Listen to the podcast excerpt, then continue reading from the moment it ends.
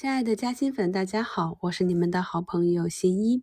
上一节我们讲了股票质押，也讲过，如果上市公司质押的股票比例比较高，而股票的价格低于平仓线的时候，有可能会出现爆仓。那什么是爆仓呢？爆仓是指在某些特殊的条件下，投资者保证金账户中的客户权益值为负值的情况下。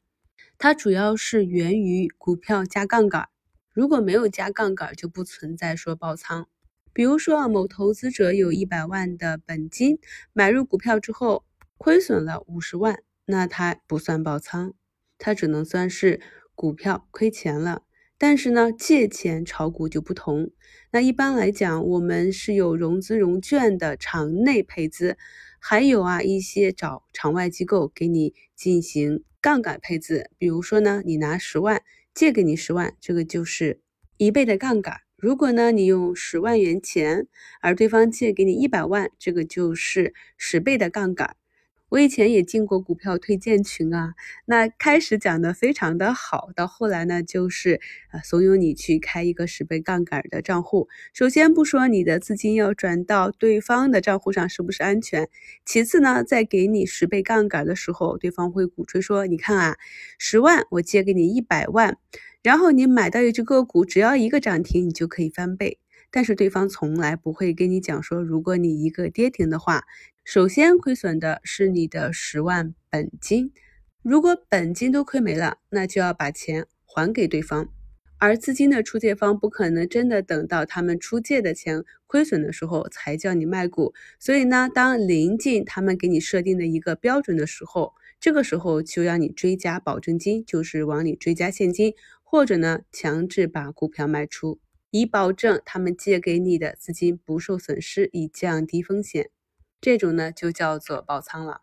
还有呢，我们上一期节目里面讲过的大股东的股权质押也会出现爆仓。在 A 股市场中啊，有很多上市公司的大股东会拿公司的股票进行质押，来换取资金的周转。这有点像房地产抵押，但不同的是呢，上市公司大股东抵押的是股权，所以呢，当股价连续下跌。作为抵押物的股票的价值在不断下跌的时候，当这个抵押的股票市值小于一定的比例，就会面临爆仓。此时呢，证券公司或者商业银行会通知上市公司大股东，要么你追加保证金，要么呢就增加抵押的股权，否则的话呢就会被爆仓。爆仓之后啊，就会被强制平仓。那什么是平仓呢？平仓呢，它是源于我们商品期货交易里的一个术语，指的是在期货买卖中啊，一方以对销以前买进或者卖出的期货合约而进行的成交行为。那平仓在股票交易中呢，多头就是将所买进的股票卖出，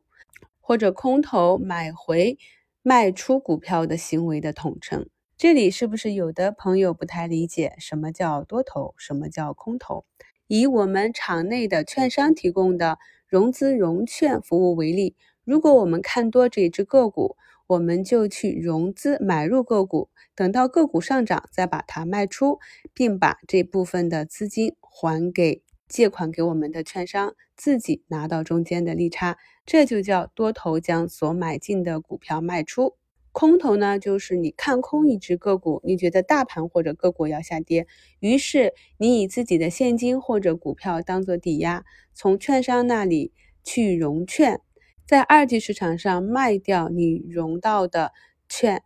卖掉你融到的股票，然后当这个股票的股价下跌的时候，你再以更低的价格买回，把这个券还给借给你。证券的这家证券公司自己呢，则挣到了股票下跌的差价，那这就叫做融券，就是我们所说的空头买回所卖出的股票的行为。所以现在大家就理解，当被质押的股票或者加了杠杆的资金账户面临爆仓的时候，会被强制平仓是一个什么样的意思啦？